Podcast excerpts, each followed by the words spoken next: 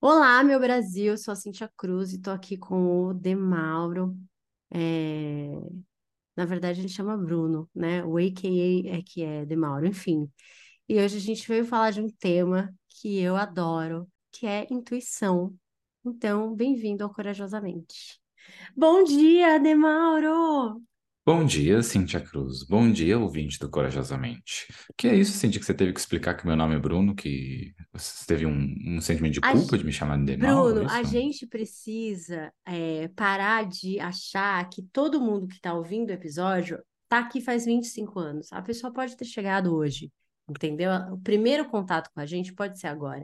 Então, eu acho importante a pessoa entender que Bruno de Mauro, ai, chama de Bruno. Se você chama ele de Bruno, quer dizer que você não tem intimidade. Ao contrário, quem tem Hum. muita intimidade chama ele de Demaurinho, Demauro, entendeu? É só isso que, que o ouvinte tem que ficar atento. Quero começar esse tema. é, antes de, de definir o que é intuição e tal, quero deixar uma pergunta aqui no ar para a gente responder durante o episódio, que é, Bruno, você tentou pesquisar algo sobre intuição masculina na sua pesquisa?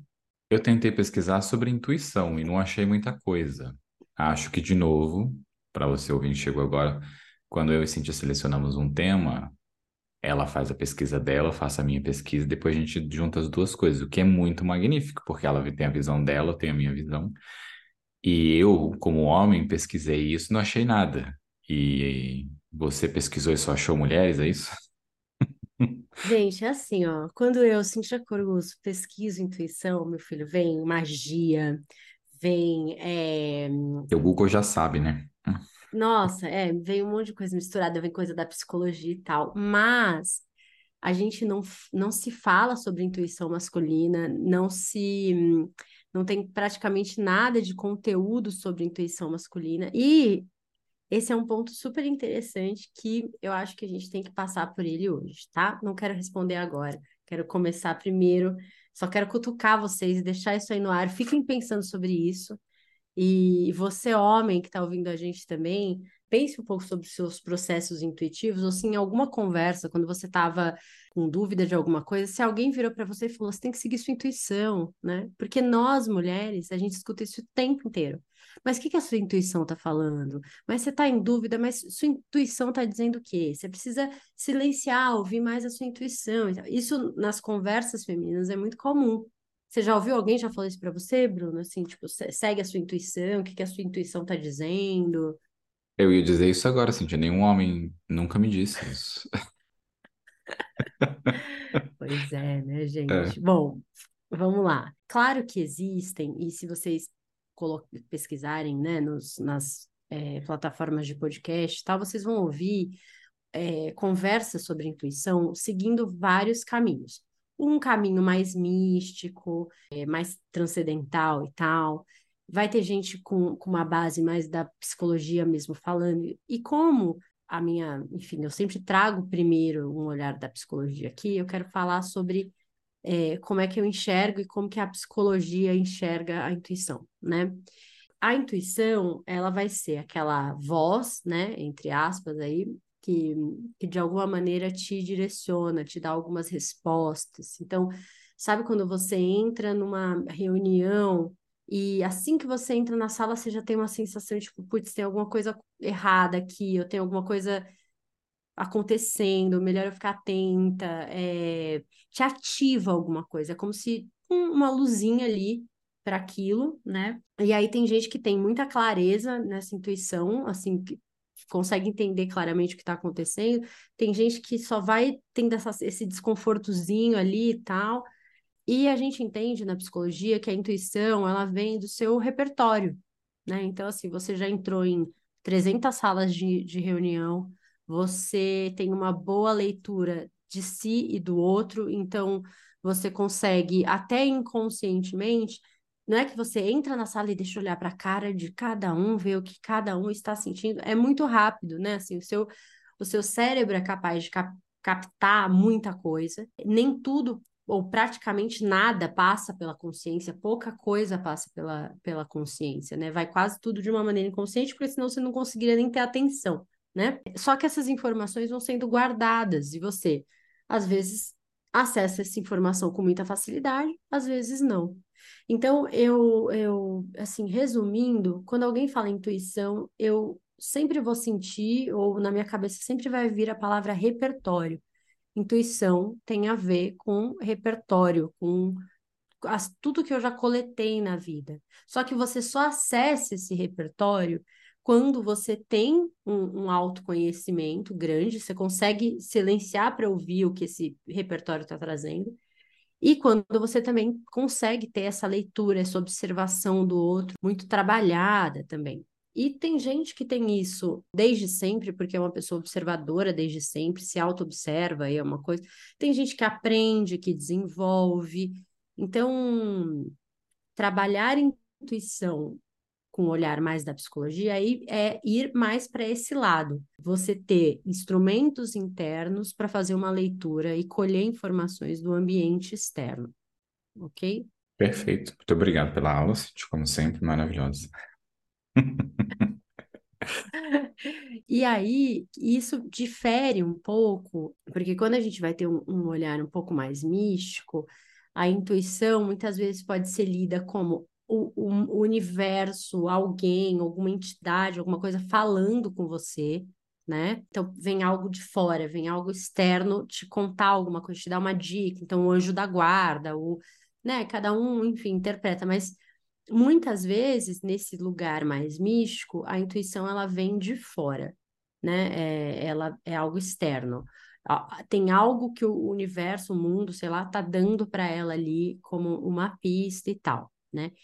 Por outro lado, também eu já vi linhas é, místicas trabalharem isso como a sua voz interna mesmo, como é, algo dentro de você que está mais conectado com o universo, com a sua alma, o seu espírito, enfim. Aí, é, né, não, não, não quero entrar, mas só pincelando aí como, como isso pode ser visto e tal. O que que acontece, né? Quando que as mulheres, elas têm é, a intuição fa fala com elas, né?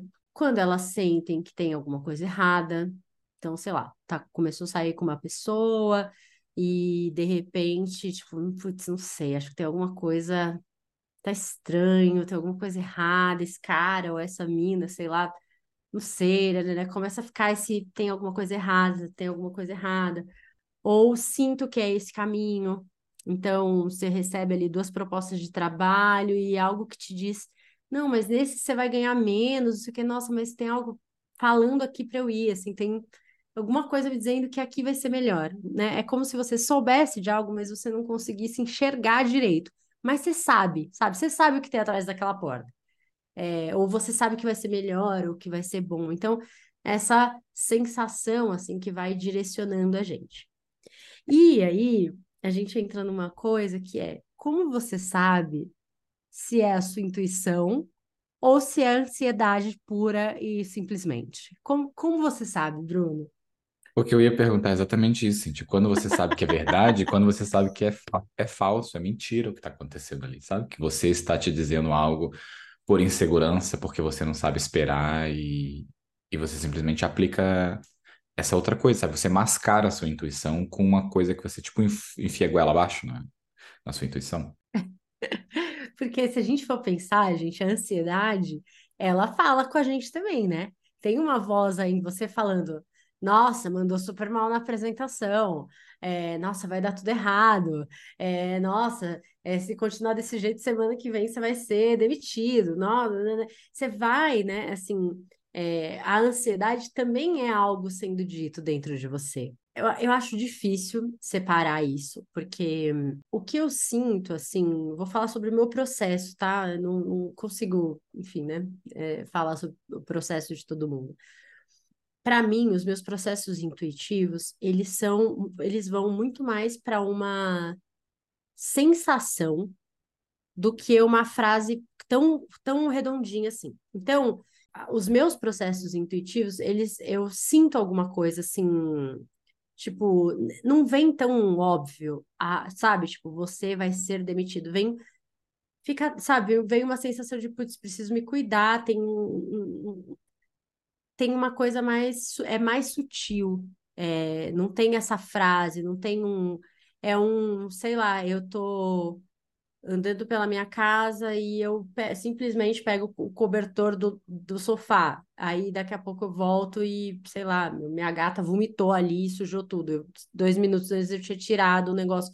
Então, a, a minha intuição ela vai acontecendo assim no meu dia a dia. Ela não é. Não tem essas frases, essa fala. Tem uma sensação, um direcionamento, um impulso e tal. A ansiedade já é o pensamento ali, né? Falando, falando, falando. E a ansiedade, ela é um pensamento muito mais agressivo, né? É um tom que, que é muito mais agressivo, que é muito mais do tipo, ah, né? Não esquece, fica atenta, tal coisa. Né? O processo de intuição, não, ele é, ele é mais sutil, ele é mais doce, ele, sei lá, é, é um amigo legal falando aqui dentro, sabe? Não o chatonildo te criticando. É um amigo legal, não um chatonildo te criticando. Uma boa percepção desse lado. Se está vindo negativo, deve Não ser o chatonildo. Ah, voltou, voltou. Se for negativo, deve ser o chatonildo ali. Eu entendi alguns anos atrás que eu vou falar de mim, mas eu vou aplicar para o mundo. Mas o, o, o que eu acredito é que a gente sempre sabe a resposta das nossas perguntas, assim, sabe? Nessas perguntas internas sobre a intuição. E eu acredito muito nessa parte do, do que a gente sempre sabe, mesmo nessa quando a gente tem a dúvida, né? Porque eu acho que vai muito é muito ligado a isso que você falou, Cíntia, do a gente vai observando tudo que está acontecendo, né? E a gente vai aplicando a nossa experiência.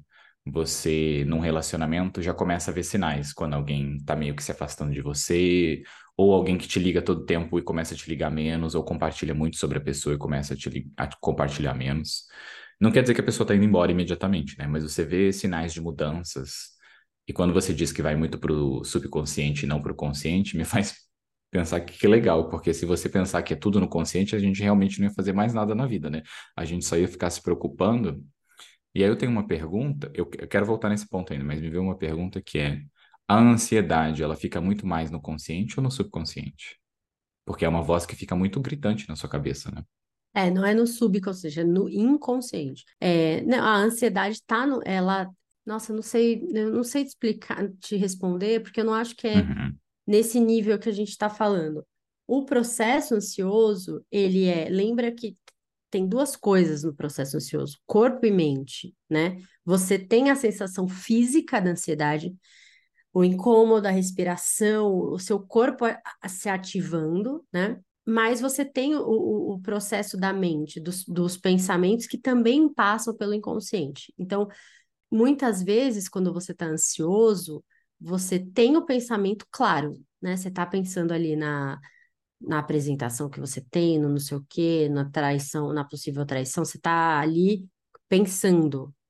Mas muitas vezes você sente é, sem ter nenhum tipo de pensamento, você tá, né? Que, que aí é quando a gente já vai para crise de ansiedade e tal. E aí pode-se dizer que é inconsciente, porque não vai ter nenhum pensamento, mas a reação física vem. Então, a gente acaba caindo naquela discussão, né? O pensamento gera a emoção, ou a emoção é que gera o pensamento. Por muitos anos, é, discutiu-se, defendeu-se e tal, muito na, dentro da TCC, a gente sempre falou que o pensamento consciente ou inconsciente, né? Assim, os, as conexões neurais, elas geram a emoção. Hoje, com a neurociência, a gente entende que a emoção, de alguma maneira, vem primeiro é, as pesquisas neurocientíficas e tal. Só que isso na prática não muda muita coisa, porque acontece tudo, é muito rápido, assim, é, sabe, milissegundos de, de diferença. Então, eu sempre dou esse exemplo nas minhas aulas, né? Quando você tá andando na rua, se você se deparar com um leão ou com, anima, com uma onça, né, que a gente está aqui no Brasil, enfim, você in, instantaneamente você entende que você está em perigo. É praticamente na hora você entende ali. Só que para você entender, houve todo um caminho é, é, neural. O seu cérebro tem que olhar para aquela imagem, identificar aquela imagem, buscar na tua memória, na, em tudo que você já viu de animais e tal, que aquilo é perigoso, sabe? Tipo, ah, não é um pet, ah, não sei o quê, né? Você. Só que isso é feito, assim, todo esse caminho neural para você sentir medo daquilo acontece de uma forma tão rápida que você bate o olho e tipo, meu Deus, né? Uma onça solta caminhando aqui na rua e tal. E aí, na sequência, você já vai ter o seu instinto. Primeiro, você paralisa, que é o tempo que o seu cérebro tem meio ali para entender o ambiente, entender se você pode fugir, você vai ter que, né, enfrentar e tal. E na sequência você vai ter ali o teu comportamento de luta e fuga, né, natural aí do, dos seres humanos quando o medo é ativado. Então, você paralisa, lê o, o ambiente de alguma maneira, entende o que você pode fazer. Se você vê que você está longe o suficiente, né? Só que tudo isso inconsciente. Você olha e sai correndo. Ou você olha e, tipo, caralho, vou ter que encarar esse bicho aqui. Então, puxando isso agora para ansiedade, é isso, né? Vai acontecer tudo meio junto. Passa pelos processos conscientes, pelos processos inconscientes. Aquela explosão de adrenalina que vem junto com o medo também, né? Que você sente até o seu coração palpitando depois de alguns minutos. Né? É, Inclusive, é. temos um episódio sobre ansiedade que estará linkado na descrição, caso você queira saber mais sobre ansiedade. Se você é uma pessoa ansiosa, como 99% da população, você tem um episódio ali sobre isso. Voltando nessa parte do, do instinto, eu, eu aprendi há, muito tempo essa, esse observar em mim o que eu tenho inclinação para, sabe? O que eu quero e de, de de me ver mesmo, de pensando como eu sempre sei o que eu quero, não é tão claro na hora. E eu fico perdido porque vem um monte de sentimento, vem, vem insegurança, vem esse medo, e não é nem pela parte da ansiedade, é justamente pela dúvida de duvidar de você mesmo, sabe? Mas eu, eu vejo que quando eu olho e eu sigo o que eu quero, eu me torno muito mais forte por seguir o que eu quero, sabe? Por, por ir atrás dessa, dessa intuição que eu tive, desse sentimento, né? E eu, eu, eu tenho um exemplo de quando eu estava na faculdade, eu estava me relacionando com uma pessoa, eu estava com dúvidas do que caminho tomar e um amigo me deu um conselho. E aí eu lembro que eu ignorei o, o que eu queria e eu segui o conselho do meu amigo. Óbvio que deu merda. E, e aí eu lembro nesse momento de foi como eu aprendi várias coisas. Uma era de que a culpa não era do meu amigo, ele me deu um conselho e eu tomei a decisão de seguir o conselho dele. Claro que eu joguei a culpa nele no começo, né? Internamente, eu não briguei com ele. Mas eu lembro disso, de no futuro, quando alguém me der um conselho e eu tomar uma decisão, a decisão é completamente minha, diferente de quem me deu o conselho. Mas eu aprendi sobre isso, de que eu sabia o que eu queria, eu só tinha medo. Eu não conseguia fazer o que eu queria, sabe? Eu estava com medo de fazer o que eu queria. E, e foi muito legal esse sentimento, assim, sabe? De, de, de perceber isso. E eu digo isso do que é o que a, gente sabe o que a gente quer, porque a gente tem um limite de conhecimento, né? E o que eu ia tomar aquela decisão naquele momento, o Bruno de 15 anos atrás tinha uma, uma perspectiva de vida e um, um montante de conhecimento. Hoje eu tenho mais montantes. Obviamente, hoje eu teria tomado uma decisão diferente. Mas naquele momento, qualquer decisão que eu tomasse vindo de mim era a única decisão certa que podia acontecer, porque eu só tinha aquele montante de conhecimento. Eu era limitado pela minha experiência de vida. E hoje eu tenho uma outra experiência de vida, que ainda me limita para as outras experiências de vida que eu vou ter no futuro, né? Mas eu quero voltar nesse ponto que é, eu sei o que eu quero hoje e eu, quero reforçar isso de como eu aprendi a, a ter carinho por mim quando eu tomo uma decisão seguindo o meu instinto, que foi uma decisão que talvez fosse errada, que poderia ter sido melhor. Mas aquilo era todo o conhecimento que eu tinha até aquele momento, né? Então, tomar uma decisão seguindo o meu instinto apesar de ter sido a única decisão certa que eu cabia, que cabia a mim, pode ter sido uma decisão errada, ou poderia ter sido melhor. E eu lembro de me cobrar muito de querer tomar decisões certas, sabe? De buscar a decisão certa. E é um pouco do perfeccionismo, mas eu, eu vejo o quanto foi importante para mim aprender a seguir o meu instinto e também ser carinhoso comigo quando eu tomo uma decisão que dá errado. Porque é isso, era o que eu podia naquele momento, era a decisão que eu, que eu podia. Mas quando eu tomo uma decisão por medo e dá errado, aí eu fico bravo comigo. Porque eu sabia que não era aquela decisão que eu queria tomar. E eu fiquei com medo, por isso que eu tomei ela. Sabe? Eu queria ter tomado a outra. Aí é pior, essa parte eu não consegui lidar ainda com, com esse sentimento interno de carinho. O carinho vai pela janela nesse momento. Aí eu, porra, por que ela que eu escuto? Voltando na nossa pergunta inicial, já que você está falando disso, né? Assim, por que, que, que não existe intuição masculina? Por que, que não se fala de intuição masculina? É, eu estava ouvindo Gostosas Também Choram, eu amo esse nome desse podcast, é muito bom. E aí ela, ela trouxe uma, uma reflexão sobre isso, que, que como ela fala, é, ela falou, gente, tirei aqui, né, do, da minha cabeça e tal, mas eu acho maravilhosa e acho que é importante a gente pensar e vou trazer um pouco do meu conhecimento aqui para ajudar. Resumindo, né, na visão dela, os homens não têm intuição porque os homens são validados desde sempre. O menino ele cresce com as coisas que eles estão falando, o que ele fala, o que elas são consideradas e ponto. Acabou. Você tá certo, você sabe o que você tá falando.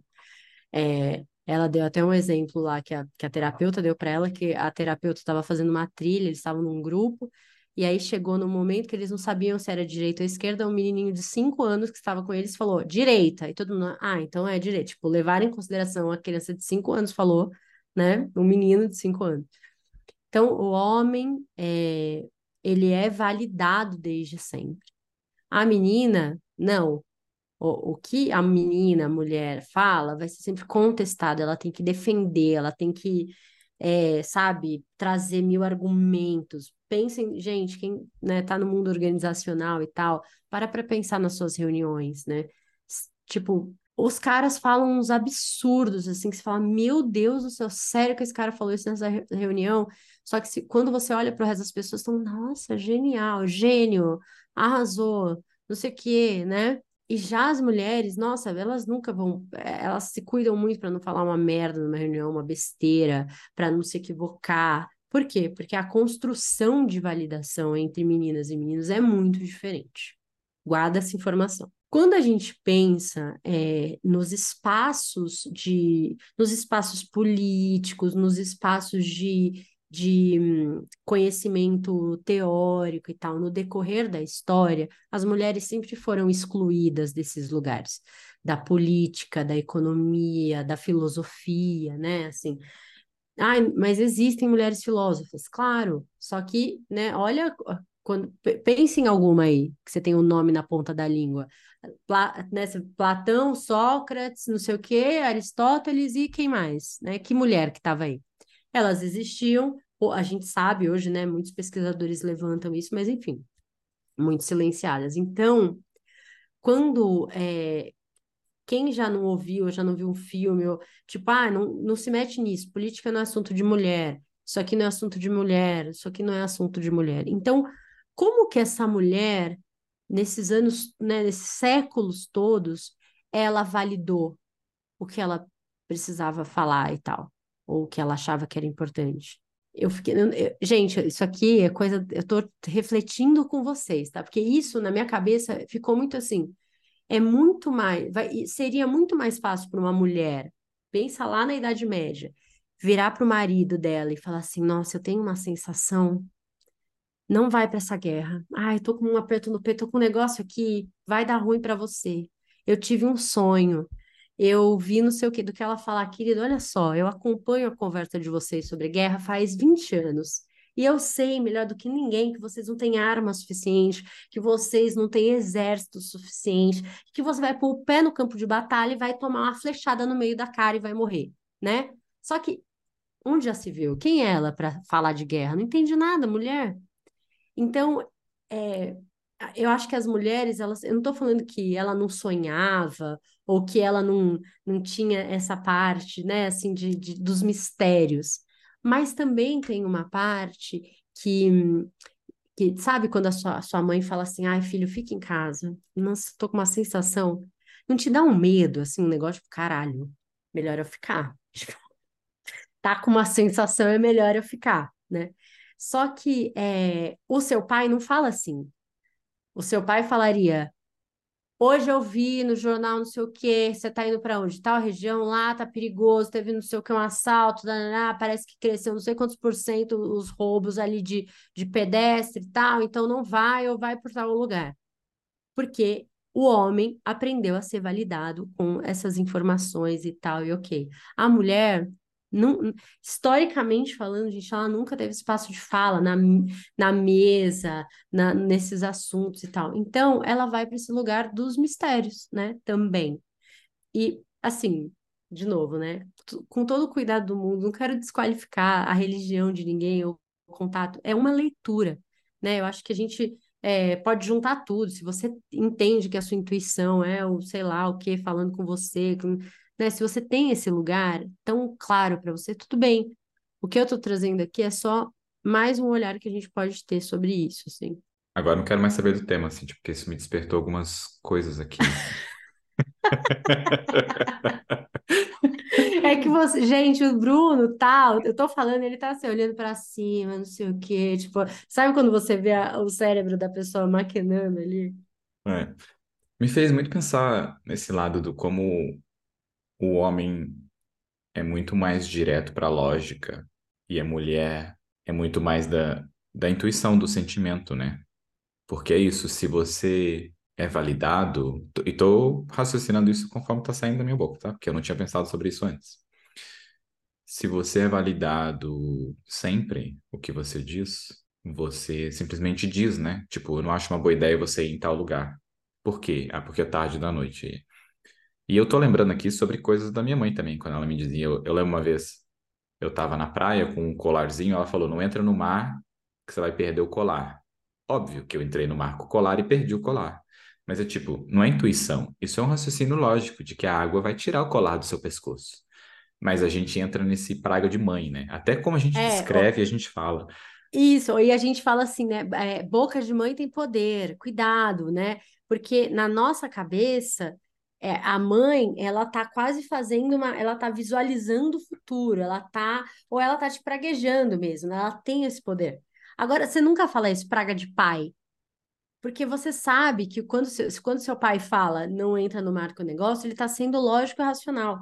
Quando é sua mãe, já tem uma coisa mágica. Porque a sua mãe não é capaz, né, inconscientemente, talvez a mensagem é essa, sua mãe não é capaz de pensar algo tão lógico assim. Porque mãe, mulher é emocional, né? Porque então, gente, pensem sobre essa construção que a gente tem, de sempre achar que a mulher ela é emocional, ela é do sentimento, ela é do tô sentindo algo e o homem é o do racional, do concreto e tal. Não, não necessariamente é assim, cara. Mas aí eu vou te aplicar ainda que eu, eu como homem, fui ensinado a ignorar os meus sentimentos. Então, se a minha mãe é sentimento e tá tentando me enfiar sentimento, eu vou ignorar ela. Ou vou ouvir, já que eu sei que eu não tenho essa parte, né? Assim, bom, Hum, A não gente tô não vai ouvir eu não tenho nada. essa parte. Talvez você, como mulher, escute, mas eu, como homem, não escuto, porque eu não. Eu fui ensinado de que o sentimento é fraqueza, né? E eu já fiz muita terapia, eu já sei que não é, mas é isso que foi ensinado basicamente. Até o falar com os meus amigos sobre intuição não é algo que a gente diz sobre o que a gente está sentindo, tipo, É, decisões difíceis que palavra, você quer ter. até a palavra, você reparou que em vários momentos você fala instinto? Porque Uhum. para o homem, a palavra instinto tá É no intuição. instinto do homem se defender. Tá no Uhum. instinto do homem. Olha que instinto, você já pensa uma coisa mais selvagem, mas ai, agora a intuição, nossa, é uma coisinha lá dentro, né? Assim, então, até na palavra, é, instinto, com certeza a gente vai ouvir muito mais sendo falado em relação aos homens do que as mulheres, né? Uhum. É, E e até aí, quando assim, eu falei com você, Cintia, sobre isso, eu pesquisei instinto sobre as pesquisas que eu estava fazendo. Eu pesquisei sexto sentido, mas eu pesquisei instinto, eu não pensei em intuição. Intuição não veio. E é a mesma. Dentro de mim, eu sinto a mesma coisa, só que eu externalizo o isso vocabulário, é, o É, vocabulário é outro, né? É. E, e aí, como é que a gente faz, então, para acessar essa intuição, esse, e, e se a gente for levar em consideração esse lance de que nós mulheres, né, a gente tem repertório suficiente para argumentar sobre alguma coisa, mas de alguma maneira a gente sabe lá dentro do nosso coração que se a gente ir por esse lugar do nossa, ó, tô com uma sensação aqui, as pessoas vão ouvir mais ou vão levar mais em consideração, enfim, né? Como que a gente faz para se conectar e também como que a gente pode fazer com as crianças, né? Para para que elas não cresçam já com isso, né? Meninos sendo validados sempre e as meninas não, enfim. Primeiro que eu acho que a gente internamente a gente precisa aprender a a silenciar para ouvir o que é importante de fato, assim, né? Então, quando a gente está nesses processos ansiosos, com mil pensamentos acontecendo, com aquela barulheira, e é uma barulheira interna e externa, porque aí a gente quer acalmar o pensamento, a gente entra no celular, a gente começa a ver um monte de coisa e aquilo piora, né? A gente já falou sobre isso aí no- nos nossos episódios sobre redes sociais e tal. Então, é nesses momentos que a gente tem que parar, desligar o telefone, sentar, dar uma respirada, é, se concentrar e se acalmando, porque não tem como você você ouvir essa voz interior aí, to- todo o seu repertório, e tudo, se essa casca da ansiedade está muito acionada. Então você não consegue separar as coisas, né? Você não consegue separar o que o seu amigo interno legal e o seu amigo chatonildo crítico tá falando na sua cabeça. Você mistura tudo e aquilo vira, né?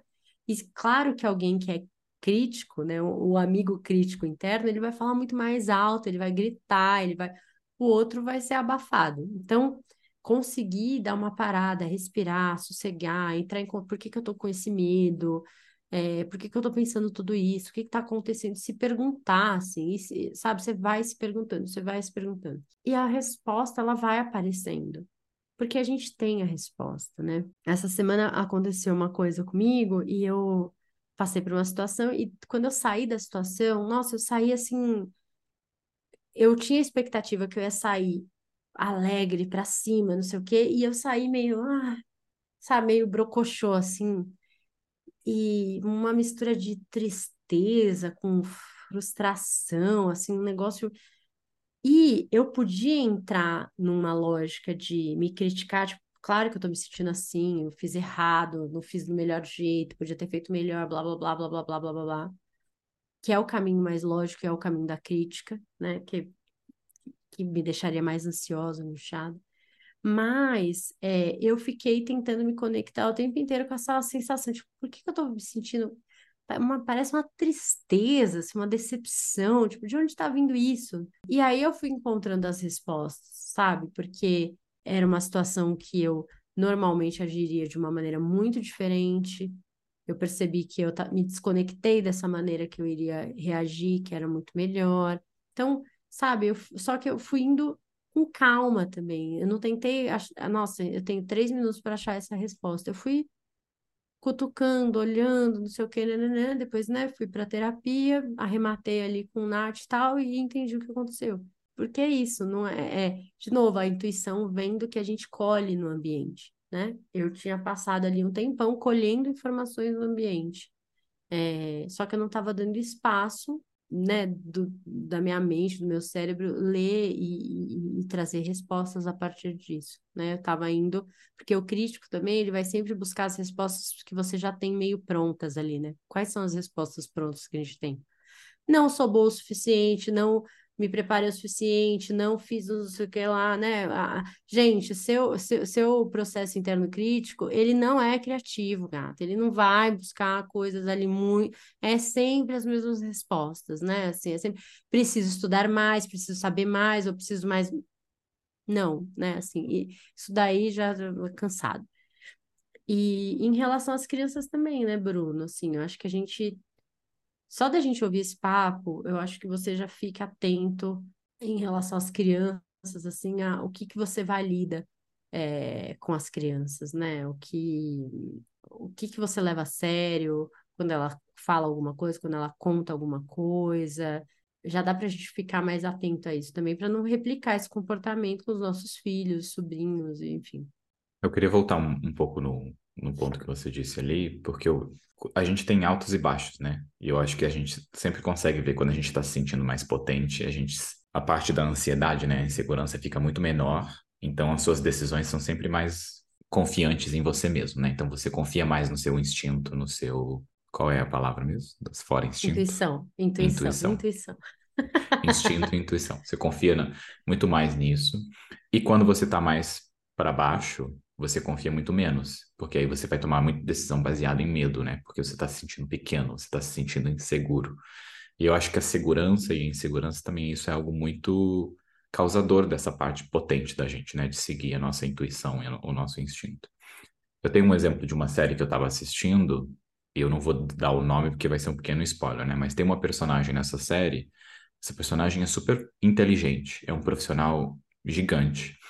E a, a, temporada toda, a série toda, basicamente, toma decisões maravilhosas porque é uma pessoa potente. Só que acontece algumas coisas que faz essa pessoa ficar menor, ficar pequena, ficar insegura. E ela começa a tomar decisões por causa da insegurança dela. E ela se sente pequena. E ela começa a falhar, ela não começa a ser tão grande como ela é. E aí, em um momento, ela volta e toma a rédea, assim, de novo, sabe, da, da opinião dela. E aí ela volta presente. Ela volta, tipo, eu aceito isso e eu não aceito isso. E se a gente for fazer, vai ser do meu jeito, desse jeito, porque eu sei que isso está certo e tudo mais. E quando ela volta nesse grande, dá para ver o quanto ela é muito mais potente. E eu acho que a, a, intuição também causa isso na gente, sabe? Quando a gente está ignorando a nossa intuição, quando a gente está ignorando que a, a, nossa intuição é parte do que a gente tem vontade, né? Parte do que a gente aceita, parte do que a gente não aceita. E quando a gente ignora, ignora isso por muito tempo, a gente fica sempre pequeno, nesse sentimento de pequeno, sentimento de estar tá falhando. E conforme a gente vai aprendendo a ouvir mais o nosso sentimento, mesmo quando dá errado, quando você segue a sua intuição e deu errado, que eu falei antes, eu, eu ainda me sinto feliz, porque, tipo, eu tomei a decisão que eu queria. Pode ter sido uma decisão errada, mas era errado por quê? Tem vários jeitos de resolver as coisas, várias coisas. Não ser se você for passar fome, né, e não tiver dinheiro para pagar sua conta. Aí talvez você tenha que diminuir um pouco a sua intuição, caso você queira mandar alguém a merda ou alguma coisa assim. Mas fora essas, essas partes, quanto mais a gente se anula e mesmo a gente, menos a gente ouve a nossa intuição, mais no buraco a gente vai ficando ali, mais nesse lugar de não ouvir a nossa intuição e desconexo, desconecto desse, desse nosso lado a gente fica. E é um exercício, né? A gente precisa estar conectado com a gente para conseguir ouvir a nossa voz de verdade. E o que, que você falou, Cintia, da ansiedade, a ansiedade é esse medo que tira essa conexão da gente, que vai para o lado negativo, para o lado pequeno, onde você não se sente potente para ouvir a sua própria voz interior. E a sua voz interior é a voz que, quando você ouve, você fica muito mais potente e muito mais feliz. Só que não importa o quão em prática você está, em momentos, como a Cintia até disse ali, você vai estar no momento mais perdido, no momento mais pequeno, que você vai se sentir um pouco perdido. Por isso a terapia e o seu amigo também legal vai te ajudar também nisso, né? De te trazer de volta a, a potência que você é, porque não importa o quão pequeno a gente se sente, a gente, a gente é potente. Olha onde a gente está, olha o quanto a gente já passou na vida e a gente está aqui, sabe? E está vivendo e está seguindo a vida e isso já é muita potência pra gente, porque só a gente sabe o quão merda algumas experiências foram na nossa vida e a gente passou por aquilo, a gente sobreviveu. E seguir a nossa intuição, o nosso instinto, é parte do dar mais potência, mais voz pra gente. Isso é muito importante. Que bom que você falou dessa coisa da, da ansiedade, afastar a gente disso, porque olha que, que, que coisa, né? Quando, quanto mais conectado com o seu corpo você tá, mais você capta esses sinais sutis, sabe? Aquele bem-estarzinho leve no corpo, que às vezes passaria batido, mas você fala, ah, ou aquele incômodozinho e tal, né? Assim, a gente vai entendendo também, porque o nosso corpo atua junto com o nosso cérebro, com a nossa cabeça, ele tá ali. Então, quanto mais a gente aprende a ler essas sutilezas do nosso corpo, mais rápido a gente entende, né? Que a gente está confortável, que a gente e a ansiedade, como ela vem com sensações físicas muito incômodas, a falta de ar, a, sensação da adrenalina, o coração disparando e tal, a primeira coisa que a pessoa, no, no momento de ansiedade tal, ela quer é desligar essas sensações, né? Assim, ela não quer sentir isso, ela não quer sentir o coração disparado, a falta de ar, aquela coisa ruim e tal. Então, ela quer se desconectar com o corpo. Ela quer né? Assim, ela não, tipo, ela não quer mais sentir isso, tanto que a medicação muitas vezes ela vai atuar nessa sensação física também, né? Assim, você, ai, não sente a sensação. Às vezes o pensamento continua ansioso, mas o seu corpo já está calmo. Então, quanto mais ansioso você fica, mais você vai se forçando a se desconectar do seu corpo. Quando, na verdade, é o processo físico também que vai te dar o, o o insight, o start, sei lá o que, de que as coisas estão legais, de que aquele ambiente está legal, aquela situação está boa e tal. Então, é, passar pelo processo de ansiedade de um jeito consciente, cuidando e tal, é ir resgatando também, fazendo as pazes com as suas sensações físicas, entendendo que elas podem te trazer muitas coisas boas e não só esses pensamentos ruins da crítica e tal. Né? me vem na cabeça, assim, dois, dois pacientes que eu tive, por coincidência, homens, não que eu não tenha, né, pacientes mulheres ansiosas, mas eu lembrei de dois que os dois, para o trabalho que eles faziam, esse processo intuitivo de ler o ambiente, ler as pessoas, ouvir ali e tal, era super importante, super importante. Assim, fundamental para o trabalho deles. E a ansiedade, ela estava silenciando isso, assim. Então, automaticamente, com o processo ansioso, eles estavam se desconectando do trabalho deles E os dois são aquelas pessoas que trabalham com algo que, que eles realmente gostam, que sabe, que tem a ver com eles, né? Então, o trabalho, que antes era uma coisa que dava muito prazer, que era algo que eles se realizavam, se sentiam bem e tal, se tornou a pior coisa da vida deles, assim.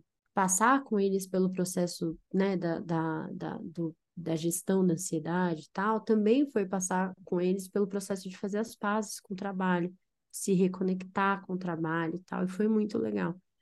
Um deles participou de um podcast esses dias, eu vi lá no Instagram ele falando tal, e ele falou justamente isso, assim, né? Como passar por tudo isso fez com que ele também se reconectasse com o trabalho, com uma coisa que ele gostava muito e tal. É muito ruim quando a gente não está conectado com a gente, né? E, e a gente nunca fala disso, né? A gente nunca para para conversar sobre isso. Quando a gente está para baixo, a gente simplesmente aplica tantas coisas de, ah, você tá para baixo que você tá deprimido, porque não sei o que não tá dando certo, tipo, é porque você não tá fazendo o que você quer, basicamente.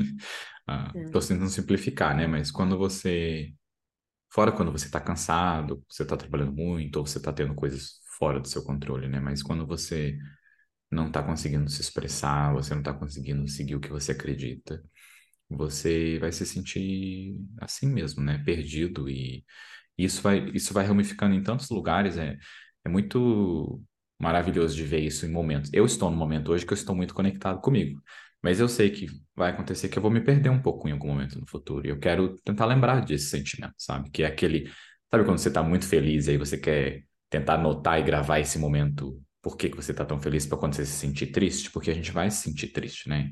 Nessa, nessas vertentes. Eu acho que eu vejo que quando eu me sinto triste também, eu eu, é uma parte que eu lembro assim é porque eu estou me sentindo preso, porque eu não estou me sentindo que eu estou seguindo o que eu acredito, sabe? Que eu estou indo contra o que eu acredito, contra o que eu, o que eu acho certo. E é muito perigoso pensar nisso também, né? Porque se você é uma pessoa extremista e não está indo contra o que você não acredita, né? Mas não quer ir para esse lado, ah, mas eu, eu acho muito importante essa parte da gente lembrar de ser carinhoso um com o outro, sabe? Com, carinhoso com a gente mesmo, carinhoso internamente nesse, nesse, nesse lado do, do, de se respeitar e, e quando a gente estiver para baixo, conseguir dar carinho para gente nesse momento. Já fiz é, muita supervisão de casos, assim, né, com outros psicólogos e tal. Na clínica, tem muitos momentos que você faz coisas com o paciente que tecnicamente falando não tem como explicar, assim, não tem um, ah, eu fiz, falei isso baseado na teoria unicotiana de não sei o quê. Eu fiz isso baseado na teoria do Beck de que tal coisa. Não, assim, você faz. E os terapeutas que eu conheci, que eu conheço, que tem essa coisa da, da, da intuição mais aflorada na prática clínica deles, são os terapeutas que conseguem controlar melhor esse processo de crítica. Porque para você conseguir atuar assim, para você trazer um processo que está vindo da sua intuição e não de 25 teorias que você já estudou e tal, você tem que confiar no seu feeling, você tem que confiar no vínculo que você construiu, você tem que ter clareza do vínculo, né? Então, muitas vezes o terapeuta teve a intuição em relação ao paciente, mas ele não conseguiu atuar naquilo, falar e tal, porque porque o crítico dele falou muito mais alto, a voz crítica falou muito mais alto do que a voz intuitiva, e ele, ai, não, não vou, imagina, perguntar uma coisa dessa para paciente, ou, ou falar isso para o paciente, ou... É, então, para mim, assim, hoje quando eu penso nos terapeutas, que eu falo, nossa, ele tem um, um instinto maravilhoso e tal, não sei o quê, é, e ele consegue colocar em prática, né, porque às vezes tem, mas não conseguiu praticar, são esses que têm esse crítico mais é, controlado, né, a gente nunca não vai ter o crítico. O crítico sempre vai estar tá aí, mas essa modulação da, da altura da voz de um e do outro, isso a gente consegue ir ajustando ali, né? Eu faço muitas coisas com os pacientes instintivamente, assim. Muitas coisas, de, de, intuição, de a minha paciente fica me zoando que é, eu não tenho memória, que é mentira, porque eu tenho prontuário e tal. Muitas vezes, quando eu lembro de alguma coisa do paciente, assim, que, que vem me, tem, é importante aquilo, tem alguma coisa a ver, né, ali. Mas não tem técnica que te ensina, né? Não tem nenhuma técnica que te ensina a lembrar durante a sessão é, de certa situação para trazer para o paciente. Não, é, é o seu processo, né? E eu confio muito nesse processo. Às vezes, depois, eu vou até dar uma fuçada, uma pesquisada, tipo, gente, isso só pode ser uma técnica, eu não inventei isso, deixa eu ver. Mas, é, e às vezes é, porque sim, né, tá no meu repertório. A gente lê as coisas a partir do nosso repertório, não esqueçam disso, né? Uma vez eu estava, na época da consultoria, a gente entrou numa reunião de apresentação de resultado para um cliente que era, nossa, super doce, assim, ele era um, um querido. E a reunião foi ótima, apresentamos o negócio, não sei o quê, e eu com uma sensação de que não, ele não estava bem, assim, sabe? Eu estava, tipo, mas a reunião em si foi ok, tanto que o meu sócio, tipo, putz, show, reunião, não sei o quê, e eu fiquei com aquilo aí, é, a gente fez a reunião de manhã, no fim da tarde eu liguei lá, pedi para falar com ele, e aí perguntei para ele, falei, oi, fulano, tudo bem e tal, né? Fiquei, não sei, fiquei uma sensação de que você não estava bem, tá acontecendo alguma coisa e tal, não sei o quê. Lá, lá. Aí ele, ai, Cíntia, não, não, não te escapa nada, né? Minha mãe tá, foi internada ontem e tal, e o escritório era familiar, assim, né? Tinha, era ele, a irmã, não sei o quê, e, mas e como todo mundo conhecia a mãe, eles estavam num momento lá importante, assim, eles não quiseram contar ainda para a equipe. Tipo, sabe, vamos esperar, não quero assustar todo mundo, ela já era bem idosa e tal. E ele não tinha falado para ninguém. Mas isso não aconteceu porque eu sou um ao concurso da sensibilidade, do não sei o quê. É porque eu já conhecia esse cliente, porque eu já, né, assim, já, tinha, já, já trabalhava com ele há um certo tempo. É, então, talvez coisas sutis ali que ele fez durante a reunião me fez perceber que ele não estava bem, né? Mas eu não sei, para mim não é que algo do universo me ah, eu, eu conhecia ele, não foi a primeira reunião, entendeu? E eu sou uma pessoa treinada a perceber coisas sutis no, no na fala, no, na voz, no comportamento. Então, é só também resultado aí desse repertório, desse treino. Eu acho que existe uma técnica, sim, Cíntia, que é a técnica de se importar. Essa é a técnica básica. se você se importa, o seu sexto sentido é mais aguçado, sabe? Porque você lê, você sabe como a pessoa se comporta. E não é traduzindo ela, e não é procurando defeito, é realmente você sabe como ela se comporta. Quando ela tá feliz, quando ela não tá. E isso a gente é quase todo mundo igual, né? Quando a gente está feliz, a gente faz mais coisa de um jeito, quando a gente está mais para baixo, a gente faz mais coisas de outro jeito. Quando a gente é inseguro, a gente faz certas coisas. Quando a gente é mais seguro, a gente faz outras coisas. Quando alguém é babaca, faz coisas desse jeito, você já aquela primeira impressão. A primeira impressão é o seu repertório de coisas que você tem na vida, de você sabe pessoas que te machucam, e quando você não vai com a cara de alguém é porque talvez aquela pessoa te machuque. Ou talvez você é uma pessoa controladora e aquela pessoa você não vai conseguir controlar ela e você já não gosta dela, sabe? Tem um monte de vertentes, né? Você... Mas é, é isso, né? O se importar é o, o skill, é a habilidade que a gente tem, que é se importar com o outro, como a gente se importa com os nossos amigos. E, e se você é uma pessoa que só se importa com você, talvez o seu, seu sentido seja bem desconexo da realidade do mundo. E a gente conhece gente assim. Mas elas são raras, né? A maioria das pessoas se importam com os outros e o, o instinto e o esqueci a palavra de novo a intuição, intuição. é parte do se importar porque é o enfim é isso Ó, eu não eu não tenho dicas hoje porque eu, é isso, né? Eu acho que se você quiser ler sobre intuição, estudar mais e tal, você vai ter um viés aí. Talvez você vai buscar uma intuição com um olhar mais da psicologia, talvez você vai buscar algo sobre isso com, com viés mais voltado para a sua religião, para a, a, sua espiritualidade e tal. É, o que eu indicaria mesmo, e eu sei que, que a gente já falou sobre isso várias vezes, mas é faça um treinamento de meditação ou de mindfulness, ou estude algo sobre isso, assim, é, a gente aprender a, a silenciar, não necessariamente, porque não é bem silenciar, mas se conectar é, com, com, o nosso corpo, não, não quer dizer que você vai acalmar o que você está sentindo, mas você vai se conectar, você vai entender o que você está sentindo. Não é para você anestesiar, né? É para você realmente entender.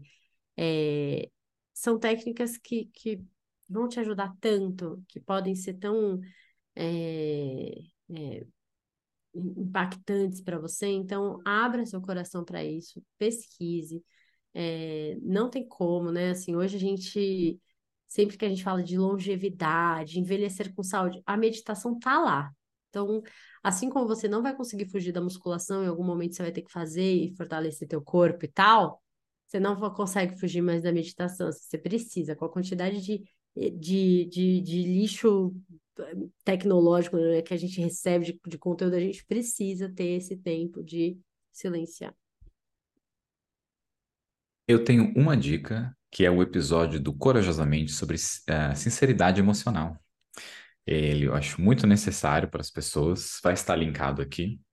E eu acho que a sinceridade emocional é a maior parte da gente conseguir se conectar com a nossa intuição, sabe? Que é da gente ser sincero com a gente mesmo, sobre o que você quer, o que você não quer. E a gente falou sobre esse tema gostoso, foi um episódio gostoso. Ah, e se você não ouviu ainda, escute. Se você já escutou, escuta de novo agora com mais, com seu repertório ainda maior sobre a tua intuição e instinto. Ah, acho que é isso, gente. Obrigada por estarem com a gente até aqui. Beijo, até semana que vem. Um beijo. Tchau, tchau.